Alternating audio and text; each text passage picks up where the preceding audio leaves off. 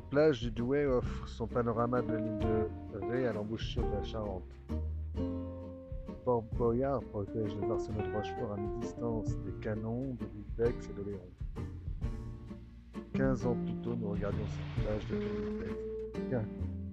C'est l'occasion d'y retourner en Bombard Explorer 600, propulsé par un moteur Mercury 115 chevaux.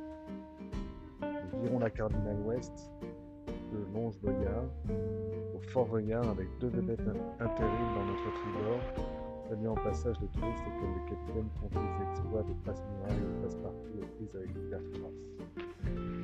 Le jusant est fort à l'extrémité de la pointe Saint-Catherine dans ce temps de marée de L'équipage s'y reprend à deux fois pour la époque de temps à Marc Verne d'Exeter. Navette de la capitainerie du Bex nous débarque sur le quai collé au pianotis de bac de Curas qui vient de déposer son flot de Les décalages pour le tour de l'île à côté de l'hôtel Napoléon sont déjà complets. L'île d'Aix, c'est quoi? C'est une petite île satellite de Léon, sans les voitures, Molène sans la pluie, Antiparos, fortifié à la Vauban, parc à huîtres, estuaire charentais, odeur de l'estran et campagne et crevettes roses à l'apéro, huîtres et langoustines au déjeuner chez lui, et le blanc pêche à pied d'Oléron.